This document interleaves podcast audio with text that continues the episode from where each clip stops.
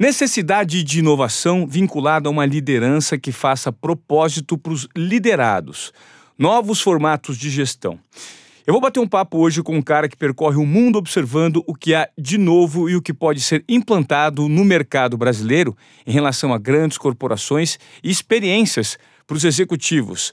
Hoje eu tenho o prazer de receber Ricardo Natali, o dono e fundador do Experience Club, aqui no Desobediência Produtiva. Fala, Nathalie, tudo bom? Tudo bem, Ivan. Prazer, cara. Que honra estar aqui. Imagina, o prazer é meu, cara. Me conectei recentemente com você, porque estou passando por um momento de transição. E em um curto espaço de tempo, eu notei que você tem influenciado o mercado de uma forma muito relevante por meio da observação do que existe de novo no mundo da gestão, da liderança, das grandes corporações e trazido para os executivos no Brasil, né? Você viaja muito o mundo. Eu queria que você me falasse como é que surgiu essa ideia e desde quando você está no Experience Club. Explicasse um pouquinho mais de como funciona. A jornada, a jornada tem sido longa, né? A jornada começou, na verdade, em 2000, 2001, então eu estou praticamente há 19 anos empreendendo. É, sou novo, tenho 44 anos, então comecei é, num, naquele espírito de startup quando nem existia esse espírito ainda. Eu gosto disso, sou novo, tenho 44 anos, aí, porque eu também tenho 43 anos e me considero jovem há mais tempo, tô, é isso. Eu tô gigante, tô na minha melhor fase. Mas eu comecei em 2001 com um projeto, 2002 com um projeto que, que na época foi muito marcante para o mercado. Na época eu tinha um sócio, o Pierre Schurman, e, e, e, nós criamos um modelo de eventos de experiência onde uh, o mercado só fazia café da manhã, happy hour e almoço.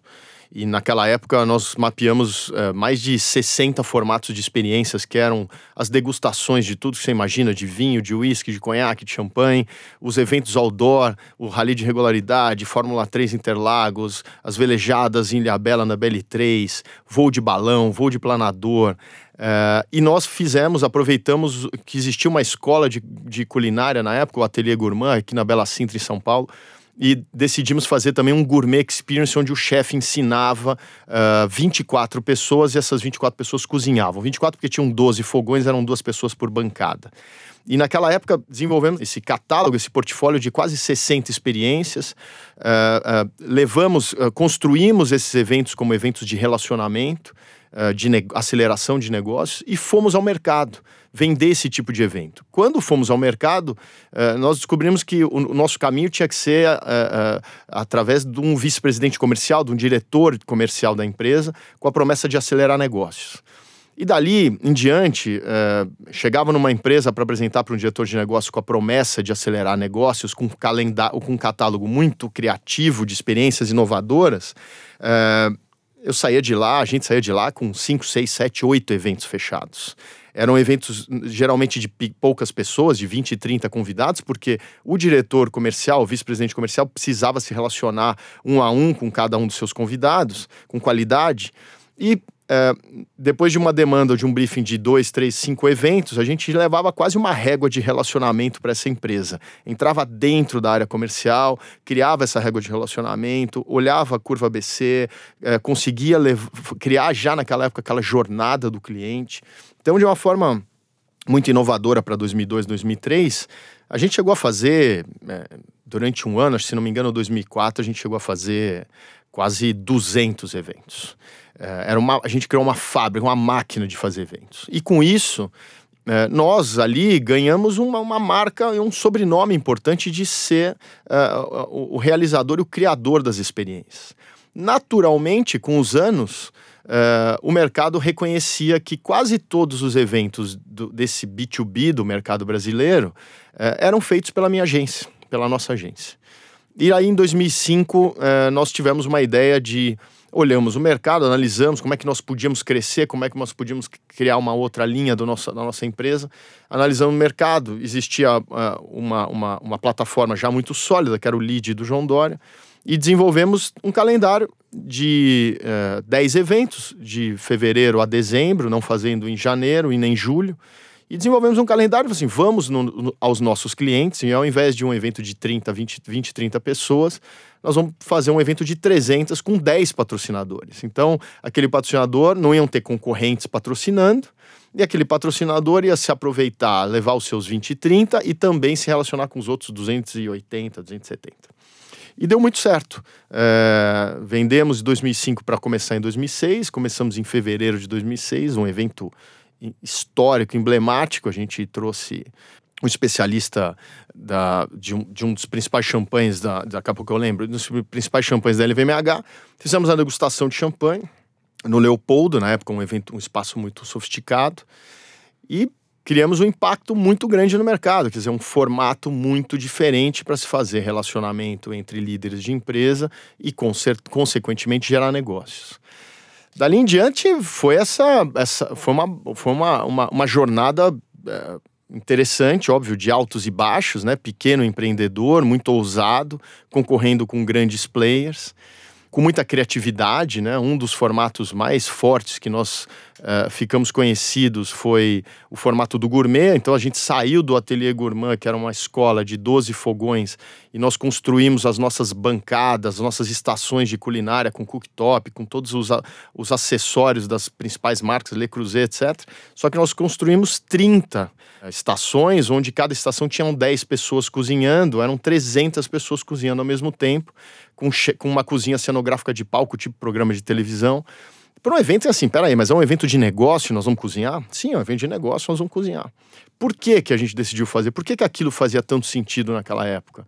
Porque, é, primeiro que é, o brasileiro é um, é, um, é um povo que quer se relacionar muito, que quer é, se conhecer mais, que quer criar afinidade. Segundo, porque uh, o mercado, num, num, nível muito alto de competitividade, começou a ficar um pouco comoditizado, né? Porque se você pegar hoje uh, as, as principais empresas de TI, de tecnologia, uh, de transformação digital, é, o fim é, é, o mesmo, elas entregam quase a mesma solução. os nomes e as, os serviços são de cada um, mas o fim é o mesmo. E aí o que, que muda? O relacionamento humano eu posso contratar hoje uma SAP, uma empresa alemã, ou posso contratar a Oracle, uma empresa americana, o fim é o mesmo. Então, com quem eu me identificar, com quem eu me relacionar melhor, com quem eu tiver mais afinidade, é, talvez seja a minha principal escolha. E isso é o diferencial no mercado desde aquela época, né? Desde aquela época. Então, a gente entendeu que a gente tinha que criar eventos onde as pessoas realmente tirassem o paletó, os homens tirassem o paletó, e muitos dos nossos eventos no início tinham umas araras gigantes na, na, na entrada, e a gente convidava o homem a tirar o paletó. É, assim, cara, aqui sem paletó, sem gravata, vamos tentar ser realmente quem nós somos de verdade. A gente sempre tentou não promover o momento de troca de cartão. Assim, para que trocar cartão? A gente tem o contato de todo mundo, me pede, eu pede para ele. É, a gente tentou sempre, no início do Experience Club, não trazer, em nenhum momento, aliás, é, trazer políticos, porque assim, para que a gente vai ouvir um político falar uh, o que ele tem o que ele tem falado nos jornais assim naquele momento a gente não achou necessário isso Uh, e principalmente uh, as pessoas vivendo algo que ele, elas talvez não uh, viveriam ali naquele momento, onde a gente, com muito investimento de produção, a gente conseguia proporcionar uma experiência que, por mais milionário que talvez seja um casal, ele realmente ali não viveria aquela experiência, porque talvez aquela experiência não tivesse valor, ela não pudesse ser comprada. Perfeito. Dá um exemplo de uma experiência alto nível que você proporcionou, que você conseguiu promover networking e um, certo tipo de conteúdo com isso? Bom, a gente fez várias, né? Vários eventos, assim, desde a gente levou, a gente levou mais de 60 CEOs para um dia Interlagos pilotando aquele protótipo de Fórmula 3, uh, numa experiência muito diferente, com o Ingo Hoffman dirigindo, pilotando um carro de, de, de ponta. A gente. Eu fiz, um, eu fiz o maior voo de balão corporativo do, do, do Brasil. A gente levou mais de 260 pessoas, foram mais de 15 balões levando, saindo ao mesmo tempo de Boituva. A gente trouxe alguns dos principais produtores de vinhos do mundo, né? A gente trouxe desde Pio Boffa do Piemonte, a gente trouxe um dos principais produtores do Brunello, de Brunello de Montaltino, a gente trouxe nomes assim incríveis que a gente trouxe o Eduardo Chadwick do Chile, produtor do Senha e do Vinhedo Chadwick, que é assim, não é uma pessoa que te recebe na vinícola dele, é um cara muito reservado, hoje talvez o principal produtor de vinhos do hemisfério sul.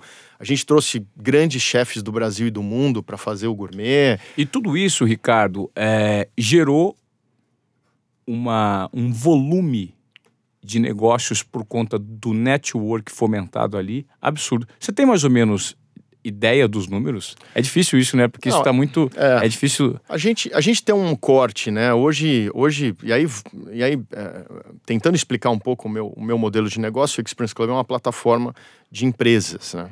As empresas se associam. Hoje a gente tem. É um network corporativo, né? É, hoje a gente tem 347 empresas, a empresa tem que, para se associar, para pagar uma anuidade, ela paga uma anuidade. É, mas para ela se associar é, e participar dos eventos com seus executivos, ela precisa faturar no mínimo 200, 250 milhões de reais por ano. Então, assim, não é uma empresa pequena, talvez seja uma empresa média, olhando que empresas grandes são talvez empresas acima de 1 ou 2 bilhões de faturamento por ano, mas empresas médias, mas que é, precisam necessariamente ter as áreas de negócio bem estabelecidas porque o Experience Club hoje ele fala com o CEO, com o CIO de tecnologia, o CFO de finanças, o CMO, o VP de marketing, uh, o VP de RH e o Head de facilities. Ela fala com seis áreas de negócio. Então a empresa se associa, paga uma anuidade, uma anuidade, e esses seis executivos participam cada um do seu respectivo calendário. Nós fazemos calendários para esses seis executivos, para essas seis áreas de negócio. E quantas datas são por ano que você tem? Hoje a gente faz cerca de 40 eventos, 40 encontros por ano. É muita coisa. É muita coisa, é muita coisa. Então, assim, hoje a gente tem é, mais ou menos entre essas quase 350 empresas, a gente tem mais ou menos uh, 4, 3 milhões e meio de colaboradores representados por essas empresas. Até porque a gente tem as, as quatro principais telefonias, a gente tem os call centers, a gente tem os planos de saúde, a gente tem as grandes empresas de tecnologia, a gente tem as empresas de logística, a gente tem, enfim, as, os varejos, os atacadistas, então são grandes empregadores e que somam, então que criam, chegam a essa soma. Se a gente olhar hoje o faturamento das, principalmente das, das das empresas de telecomunicação, a gente, tá, a gente chega em mais ou menos aí 500 bilhões de reais de faturamento dessas nossas empresas associadas.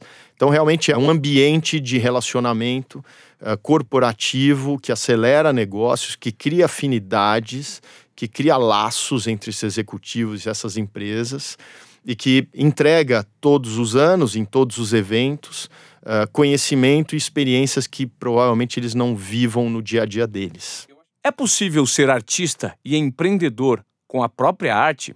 Gabriel Vickbold, um dos maiores artistas do Brasil, hoje em dia prova que sim. Você vai ver como dar vazão para aquilo que você gosta e ainda ganhar dinheiro com isso é uma fórmula não tão complicada assim.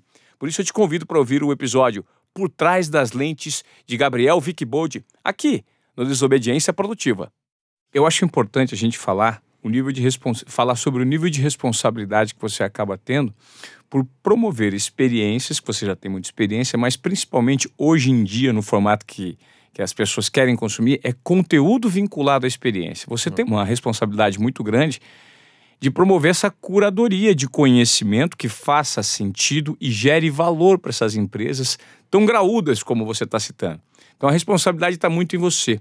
E aí eu te pergunto, de onde você vai, onde você busca fonte de conhecimento para ter essa curadoria de conteúdo para oferecer para esses executivos tão importantes? É, o, o desafio começou, em, voltando no tempo, o desafio começou em 2010. Né? Em 2010, quando nós criamos esses clubes, o Experience Club nasceu em 2006, de 2006 a 2009 nós ficamos nesse calendário de experiências, e em 2010 nós decidimos montar essas, esses clubes de áreas de negócio.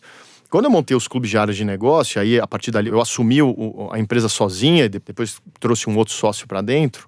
Uh, mas quando, quando eu decidi fazer esses eventos, uh, eu fui para o mercado, né? Eu fui falar com esses CFOs, com esses CIOs, com esses VPs de marketing, com esses presidentes, com esses donos, sobre o que eles queriam, né? Naquela época, em 2010, nós estamos falando uh, de 10 anos atrás, parece pouco, mas é muito. Uh, o nível de conhecimento, o nível de acesso às informações era muito menor do que a gente tem hoje. Perfeito. Hoje é. a gente tem uma facilitação por conta das redes sociais, da tecnologia e, e de cursos e, disponíveis. E nesse tempo, e nesse período, uh, a minha conclusão foi que uh, as empresas elas se informavam muito sobre as novidades através dos fornecedores, através dos prestadores de serviço. Por exemplo, a, a, se pegar os Big Four, a PwC, a Deloitte, a KPMG, a EY, a Ernst Young, é, elas são produtoras de conteúdo de ponta, os seus sócios no, ao redor do mundo estão produzindo estudos, cases, enfim, é, pesquisas, e eles é, traduzem tudo isso, envelopam tudo isso e vão bater na porta do mercado para informar, dizendo: olha, eu sou um conhecedor deste assunto e eu posso ajudar a tua companhia. A empresa ela, ela acaba tendo isso como um meio de se informar. Os executivos se informam através dos fornecedores. Os fornecedores hoje são a, uma das fontes de informação mais relevantes do mercado. Como, como as principais revistas, onde os anúncios também são informativos, né? A gente aprende vendo e lendo os anúncios, né? É, só que com decorrer do no decorrer do tempo, uh, uh, a gente viu que é, existe, começou a haver uma, uma necessidade, uma mudança absurda e, e, e, enorme de modelo de gestão, e aí a gente, eu percebi que não eram somente os fornecedores que conseguiriam levar essa informação ou esse tipo de, ou com esse, com esse nível de conhecimento para as empresas. E ali existe uma grande oportunidade. Foi aí que eu percebi que eu precisava sair primeiro para o mundo para conhecer, para entender, para criar as minhas alianças e depois, até de uma forma ousada, uh, querer ocupar um espaço de ser um curador de conteúdo, de conhecimento corporativo relevante para esses caras, para essas empresas. E aí eu comecei a rodar, fui para o Vale, fui para o Vale do Silício, fui para Nova York, fui para Boston, fui, fui para o Canadá, fui para Paris, fui para Londres, fui para Israel. Ainda não fui para a China, mas muitos contatos lá. Assim, quem, aonde estão os polos de inovação, de transformação, de mudança de modelo, de novas organizações que estão ditando as regras, as regras do mercado? E, que, e o que, que eu posso trazer para cá? E foi aí que a gente começou a conhecer professores, a gente fez uma aliança muito forte com o MIT, uh, com Stanford, com, com várias outras instituições, com as aceleradoras, que hoje as aceleradoras no mundo todo, ou nas principais capitais, são hoje uma fonte de informação absurda de startups. Então, fizemos essa rede de conexões, de contatos no mundo todo, e óbvio aqui no Brasil também, com os principais pensadores e, e, e, e agentes de transformação e de inovação, para criar essa rede para conseguir fazer uma curadoria muito forte. E sempre olhando e conversando com, com o nosso público, uh, com os participantes dos eventos. Porém, numa análise minha, a gente enxerga hoje um desafio enorme na rotina de trabalho dos nossos principais, dos principais executivos dessas grandes companhias, que é uma rotina assim, é, de, de uma carga horária muito excessiva, né? Então, o cara trabalha, o homem ou a mulher, vice-presidente de uma grande companhia, trabalha 10, 12, 14 horas por dia. Então, ou seja, o cara, não, o cara ou a mulher não tem tempo de nada. É, existe uma dinâmica muito forte em cima de quarter, em cima de ações, em cima de bônus. Então, assim, que também faz com que a metodologia de trabalho hoje em dia aumente, aumente e, e, e, e de uma certa forma é, é até, até iniba uh, esse executivo de conseguir sair para fora, né? E de absorver é, conhecimento e de, extra, e, porque o cara não tem tempo. Não tem tempo, não tem tempo. E aí foi aonde eu também encontrei uma oportunidade, um gap para falar, cara, dá para ocupar um espaço aqui uh, uh, de levar um conhecimento que ele não sabe. Aí foi, caiu uma ficha né, em mim, assim, Pô, por que depois de tantos anos, né? Depois de quase, bom, enfim, contando a minha agência e contando os eventos do Experience Club, eu te contei, eu vou fazer uh, o evento número 500 do Experience Club esse ano. Né? É, muita, é muita rodagem, e, né? E na minha agência eu fiz mais de mil, então assim, estão quase dois mil eventos nas costas. Caiu a minha ficha assim, por que eu não tenho condição uh, de levar um conhecimento que provavelmente, mesmo assim, um CFO de uma indústria farmacêutica de 20 bilhões de reais não conheça. Eu tenho. Eu consigo, porque eu tenho. Eu, hoje eu tenho mais tempo e eu estou estudando mais, eu tenho mais oportunidades do que ele, porque ele continua dentro dessa rotina desse modelo uh, de negócio. Ou seja, o processo hoje em dia dessas grandes corporações, ainda seguindo padrões um pouco ultrapassados, ele fomenta muito para que esse grande gestor, que é o responsável por implantar novas metodologias menos hierárquicas e mais assertivas, ele esteja tão envolvido com modus operandi dele, né? Do dia a dia, que ele e isso vinculado aos bônus que ele ganha, que são bônus poupudos que a gente deve imaginar, né? Então ele acaba não tendo tempo para se reciclar, para se educar. Foi aí que você percebeu uma brecha para injetar conhecimento. O que, que você tem notado, Ricardo, recentemente nessa experiência, e levando em conta essas transformações que nós vivemos hoje em dia, qual que é a principal carência das grandes corporações no que diz respeito à gestão? Eu acho, eu acho que tem, duas, tem dois pontos, Ivan. O primeiro deles é uh, as empresas elas estão, elas estão uh, ainda se encontrando ou tentando se encontrar, ou tentando encontrar um modelo onde elas possam se tornar empresas, ou como nos Estados Unidos se fala, como elas, elas podem se tornar um workplace learning. O que, que é isso? Uh, hoje, as escolas de negócio, as faculdades, os MBAs, eles, estão, eles continuam numa mesma, na mesma carga horária, eles estão muito longos. A indústria do, do ensino de negócios tem mudado, tem evoluído muito. As antigas e tradicionais faculdades ou marcas de educação estão ficando um pouco para trás, porque novos players estão surgindo. E hoje o conceito que se fala dentro das companhias é a companhia precisa ser esse berço de conhecimento e de ensino para os seus colaboradores. É, então, as empresas hoje elas estão encontrando uma forma de uh, se tornar esse workplace learning. Dizer, o meu colaborador não precisa sair para fora para aprender, ele tem que aprender aqui dentro. Então, assim, é, essa talvez seja a mudança principal. E isso, e conhecimento, e pro, promover conhecimento, talvez, na minha opinião, hoje seja entre os três pontos mais importantes de atração e de retenção de um colaborador de ponta. Assim, se a empresa não me ensina, se a empresa não me entrega conhecimento, se, eu, se a empresa só me pede para eu chegar lá, me doar e produzir, para a empresa ganhar, eu também ganho, mas para a empresa ganhar, para a empresa aumentar valor, eu tô fora. Eu não quero. Eu quero chegar na empresa e, aprender. Então, esse talvez seja o ponto número um que a empresa, e que isso está completamente ligado à cultura. Empresas com cultura muito forte são empresas que estão se preocupando e formatando metodologias de ensino e de aprendizagem para os seus colaboradores. Esse é, o, esse é o ponto número um.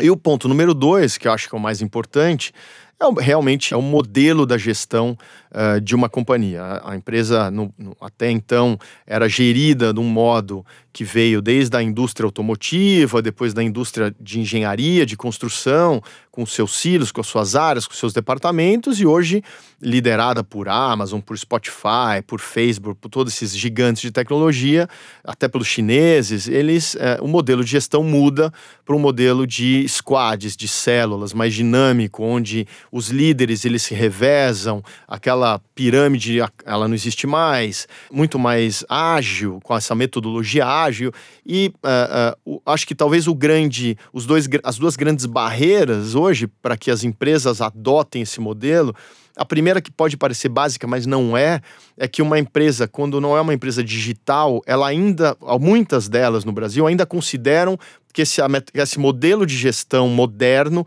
não se aplica a ela porque ela não tem nada digital. Então, esse é o primeiro ponto. E o segundo eu acho que é o ponto uh, dos líderes, né? Porque os líderes hoje, eles foram criados numa geração que o, o, estágio do cara era ser um trainee num banco de investimento ou na, numa Big Four, uh, de terninho e gravata com 18 anos, imitando o pai. É, eu imitei o meu pai até os meus, sei lá, 25 anos. Os meus, meus, talvez os meus 7, 8 primeiros anos de trabalho, eu imitava meu pai. Aquilo era o modelo de negócio, aquilo era o modelo, o, o mindset que eu queria que eu achava certo, que era certo. É, e esses líderes, talvez, por não terem tempo, por não quererem mudar, por estarem numa zona de conforto, talvez não sejam os líderes uh, que vão realmente mudar. Então, talvez aí exista a grande, talvez não, aqui está a grande oportunidade para hoje quem tá, quem é diretor é, de uma grande companhia, para mergulhar nesse conhecimento, para entrar de cabeça e, por que não, levantar a mão dentro da sua companhia e falar assim: eu posso ser é, o líder dessa companhia, eu posso ser o agente de transformação, eu posso mudar o modelo de negócio.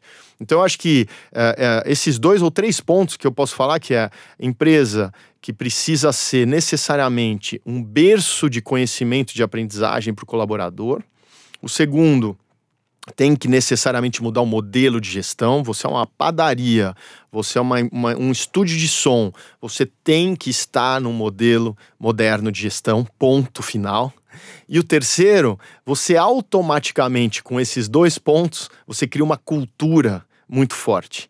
E aí, aproveitando, não me alongando, mas uh, hoje, nesse, nesses tempos de coronavírus, as empresas que estão sobrevivendo e que vão sobreviver e vão passar muito bem por essa crise são as empresas que têm cultura muito forte. A gente tem visto isso no mercado.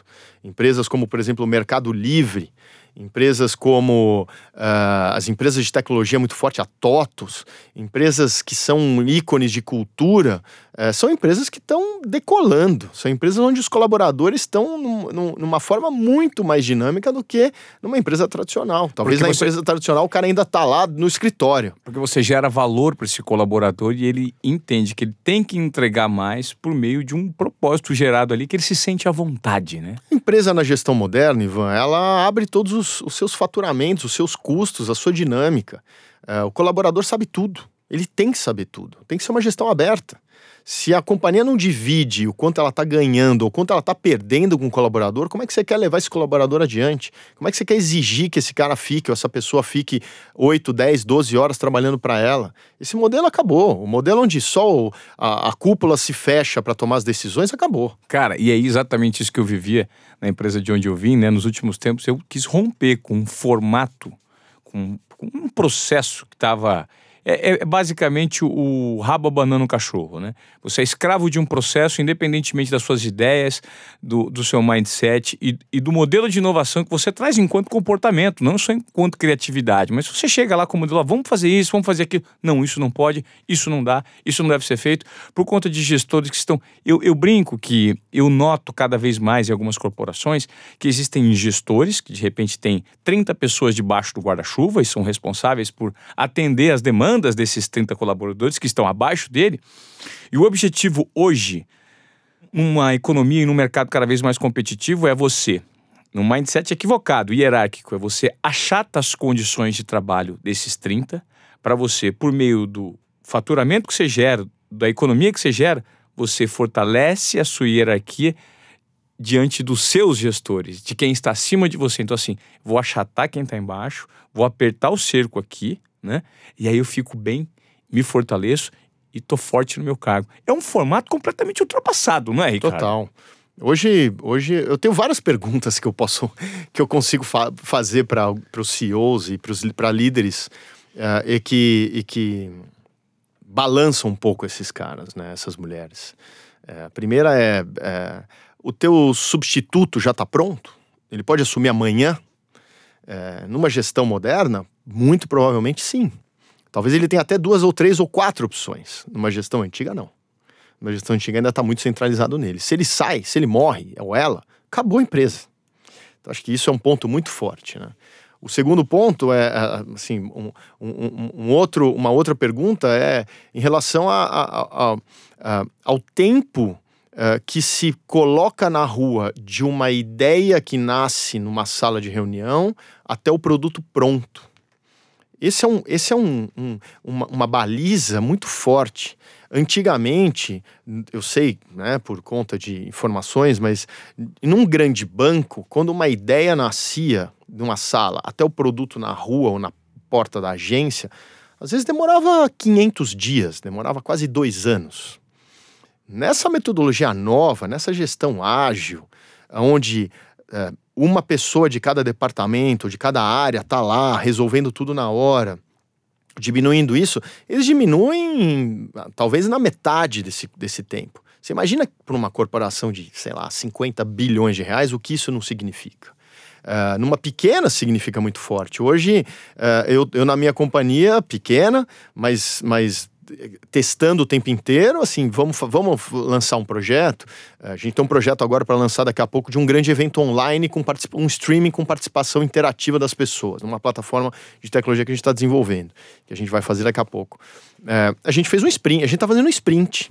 Um sprint é, ó, então nós temos que 10 dias para colocar esse, esse projeto no ar, com as tarefas. Então, assim, é, antigamente, talvez num grupo de mídia, é, um projeto que nasce na ideia de uma sala até entrar, até, cair, até ir para o ar ou até ir para a rua, demorava três, quatro meses. É, a vaidade, é a vaidade que é arrebanhada em alguns nichos de poder, né? Que, pô, eu tenho que ser dono desse projeto. Não pode ser essa pessoa. Ninguém visa o objetivo comum que faça um propósito para o grupo, para o coletivo, né? E você falou muito do. Você falou agora do sprint. O sprint, para quem não sabe, é uma estratégia de design thinking, né? Ah, ah. É uma metodologia que você coloca em prática para você alcançar um objetivo baseado em tentativa e erro, em que todos colaboram com uma ideia e fazem ali por meio de brainstorms.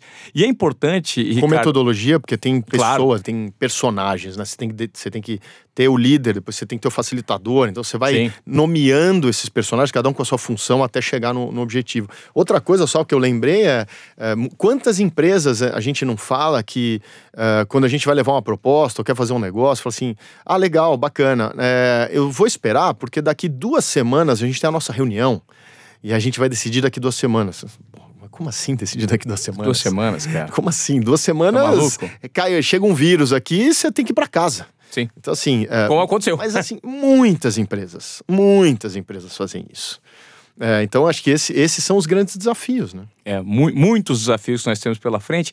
Hoje, você me falava aqui, num papo um pouquinho antes da gente começar a gravar, é, hoje a gente tem si the fucking O para todos os lados, né? Que o CEO de hoje nada mais é do que o presidente que a gente chamava em outros tempos.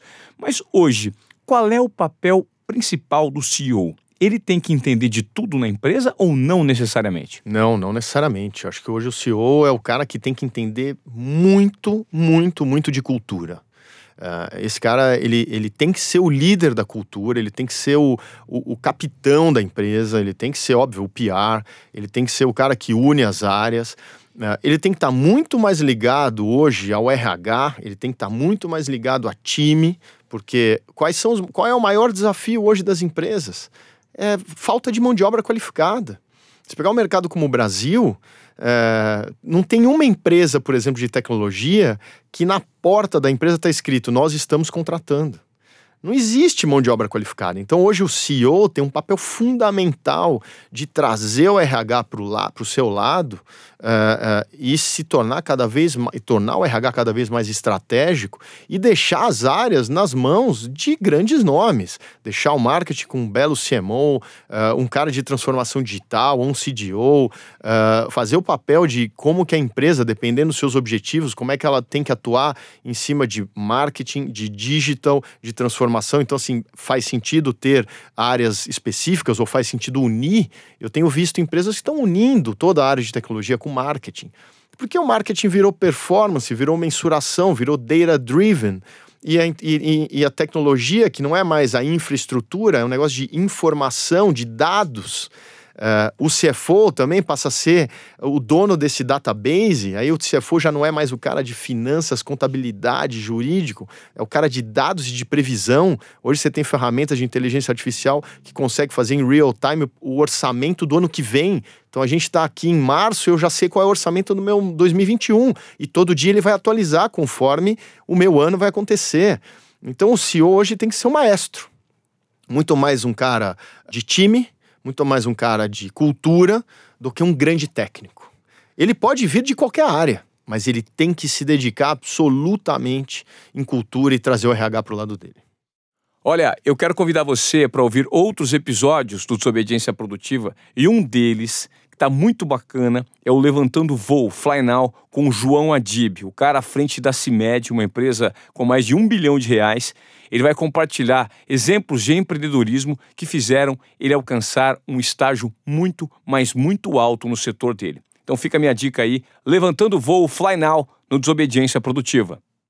Como romper com formatos antigos e se adequar à maneira de gestão de startups que podem ser plugadas essas grandes corporações para gerar facilitação. Ainda existe um, um, choque de cultura quando você pega uma corporação antiga e pluga uma startup no que diz respeito a regulamentação, leis, processos. Como fazer isso, Ricardo? Esse talvez seja o maior desafio do mercado, Ivan. É... A gente já acompanhou várias fusões de empresas que têm culturas diferentes e quando elas se uniram, elas durante um belo tempo perderam muito. Valor de mercado, faturamento, choque de cultura é, é talvez um dos dois, três principais desafios da, da, do mundo corporativo hoje em dia. E é exatamente nisso que você tenta bater, né? A gente tenta bater muito nisso. Outra é assim, não tem uma fórmula certa, mas existe uma frase que é quando a startup, uh, quando você dá um crachá para o dono da startup, ou seja, quando você traz a startup para dentro da tua empresa, você perdeu a inovação.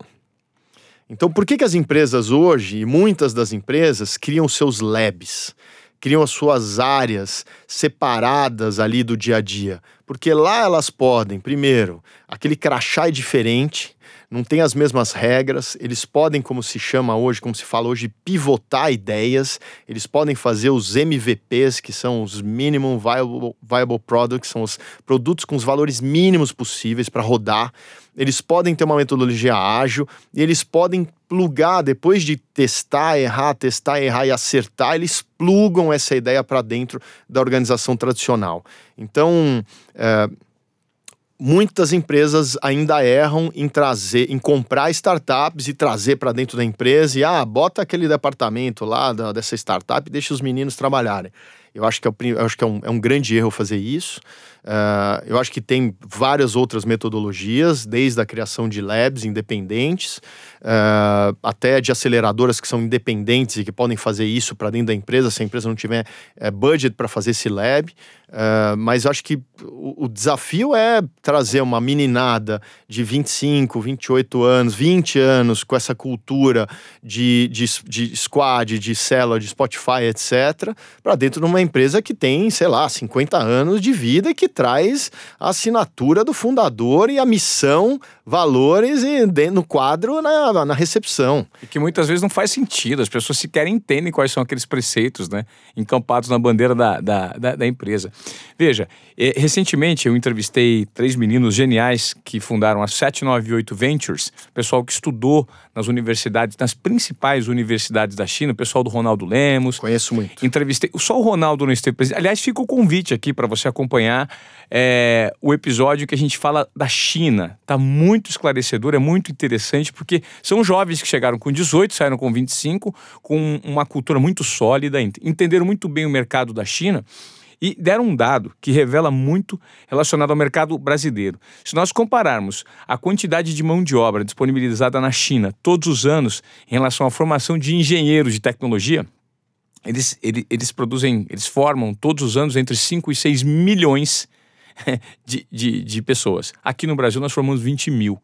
Ou seja, a comparação é ao passo que a China é um país de engenheiros de tecnologia, está olhando para o futuro, nós somos um país de advogados. Formamos muito advogados que estão preocupados com as vírgulas da lei. Não quero desmerecer longe disso a mão de obra dos advogados, que são fundamentais, mas é justamente projetar para ocupar espaço numa indústria que vem crescendo demais e que nós não temos postos ocupados, né, Ricardo? Eu estou envolvido num, num movimento chamado Meu Futuro Digital é um movimento criado, idealizado pelo Marco Santos, que é CEO da GFT, uma empresa de tecnologia aqui no Brasil, com sede na Alemanha, e hoje num grupo bem amplo de, de executivos e empresários, com o objetivo de levar ou incentivar jovens de comunidades carentes e da periferia a optarem por, pelas profissões do futuro. Uh, Hoje a gente tem aí, uh, como os Estados Unidos cunhou o termo de STEAM, né, que é Science, Technology, Engineer, Engineering and Mathematics, e hoje eles estão falando em STEM, que eles colocam um A no meio, que é arte, são artes. Assim, isso que a gente está fazendo aqui também é muito, é, é, é, muito promissor e cada vez vai crescer mais. Então, ciências, tecnologia, matemática, engenharia e artes são realmente os caminhos onde os jovens podem e devem se concentrar e investir para os próximos tempos, para tempos mais, mais prósperos. Então, o que a gente, assim, a gente uh, começou agora algumas campanhas, a gente convidou o Conde do Condzilla para ser o nosso embaixador, porque ele tem uma, uma, uma, força muito grande nas comunidades. E a nossa ideia é incentivar esses, esses jovens a não escolherem administração, uh, direito e essas profissões que são legais, são ótimas, mas primeiro, não tem mercado para toda essa, essa, essa gente formada. Segundo, me perdoem, mas vão ser substituídas por inteligência artificial. Tudo que é analítico vai ser transformado. Uh, eu acabei de voltar de Israel há, há, três semanas. Fui no maior evento, do, do, um evento do maior venture capital de Israel, Warcrowd e conheci já uma solução de uma startup israelense que assim uh, um conceito assim tudo que você uh, cria tudo que você faz uma planilha e tudo que você ensina uma pessoa a fazer uma planilha, geralmente a gente contrata alguém e fala assim: ah, essa pessoa vai controlar isso daqui, ó, faz uma planilha, faz isso. Tudo que se faz desse jeito já pode ser substituído, substituído por inteligência artificial. Então, assim, não contrata.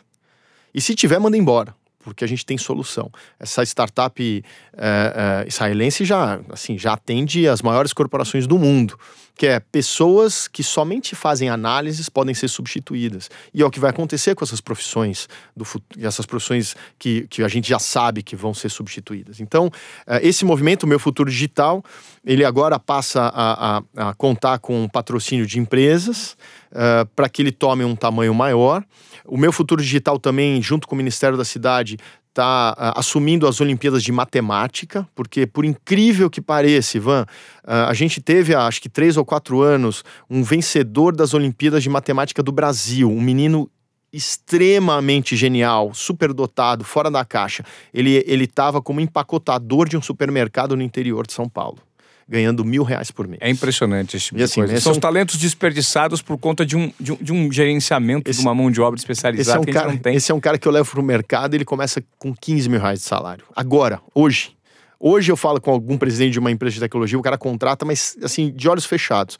Então a, ideia do meu futuro realmente é entrar na, na base uh, dos jovens, uh, das comunidades, das periferias, das cidades menores e falar: a gente aqui quer te guiar, a gente quer te mostrar os caminhos para que você possa fazer a faculdade que cabe no teu bolso ou a faculdade pública, uh, os livros que você precisa ler, aonde você pode buscar ajuda, o que está disponível gratuitamente para você, como a gente pode te dar um coach logo depois que você entrar, como é a tua entrada no mercado de trabalho, que tipo de orientação você precisa ter. Então a gente quer ser uma grande comunidade, um grande apoio a esses jovens que ao, ao decidir não vou fazer administração ou direito, eu vou para algo que talvez eu nem tenha condição, ali ele enxergue que ele tem condição.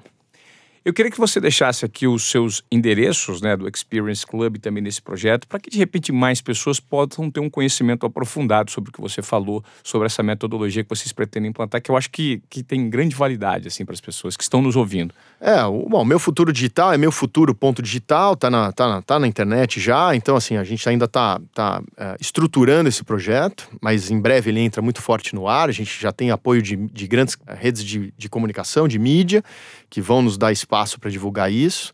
E eu e... me coloco à disposição a partir de agora no que você precisar contar com divulgação, entrevistar de repente meninos, contar histórias é, é, inspiradoras dos obediência produtiva, porque é exatamente o que a gente quer, fomentar esse nicho de pessoas com mais oportunidade e de acesso ao conhecimento que a gente pensa que não tem, né? Então a gente fazendo a nossa parte, a gente pode gerar num microsistema ali que com o tempo vai ganhando abrangência e transformar vidas, né, Ricardo? É, os Estados Unidos têm alguns movimentos fortes desse, e um deles, que eu agora não me lembro o nome, mas é, ele, ele, ele, ele é, um, é um vídeo que ele mostra todos os fundadores, assim, todos não, mas fundadores talvez das 100 maiores startups, empresas de tecnologia, e cada um, desde Zuckerberg até, até Sergey Brin do, do Google, assim, todos esses grandes caras dizem assim: eu fiz engenharia, eu fiz matemática, eu fiz ciência da computação, eu fiz assim. Então, assim, esses caras, eles não fizeram administração, eles não fizeram direito, eles não fizeram. Jornalismo. Jornalismo, publicidade. É. Eles fizeram tecnologia, engenharia, matemática, Sim. ciência da computação. É isso que eles precisam fazer. E, não, e, e isso não impediu de serem é, bons administradores, bons comunicadores. Sem dúvida. Né? Sem dúvida. É isso. Sem dúvida.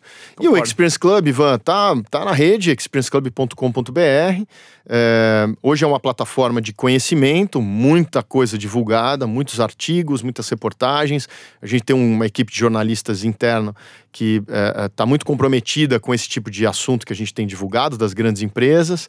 A nossa plataforma digital está oferecendo uh, as, algumas das palestras dos nossos, dos nossos eventos estão lá online disponíveis. A gente tem feito também um trabalho muito interessante de resenhas e resumos de livros. A gente elegeu 150 livros indispensáveis para um grande líder, a maioria dos livros dos, de negócios. Então a gente tem feito resumos autorais por grandes jornalistas que a gente consegue ler em 20 minutos, então também estão disponíveis no nosso site experienceclub.com.br. E eu tô na rede, eu tô principalmente no Instagram, Ricardo Natali, me comunicando com, com, com alguns dos CEOs, com algumas das pessoas, cobri, fazendo algumas coberturas das minhas viagens, dos meus eventos e cada vez mais tentando fazer essa, eh, dessa rede ser um, uma ferramenta de divulgação e de, de aumento de conhecimento. Tá certo. Eu agradeço muito a sua presença aqui no Desobediência Produtiva. Você certamente é um desobediente na essência, né? Sempre em busca da produtividade maior e de transformar, não necessariamente acumular o conhecimento para você, mas compartilhar esse conhecimento para as grandes corporações e para um mindset de inovação, porque as pessoas pensam muito que inovação está só vinculada à tecnologia, mas está muito mais vinculada ao ser humano, ao comportamento. Então quero te agradecer por seu tempo valioso aqui no Desobediência Produtiva. É isso. Ricardo Natali, parabéns pelo Experience Club, pelo que você tem transformado. E é isso. Valeu, Ivan. Os eventos estão abertos para você, cara. Você é nosso convidado de honra que você venha cada vez mais nos nossos eventos. Valeu. Obrigado.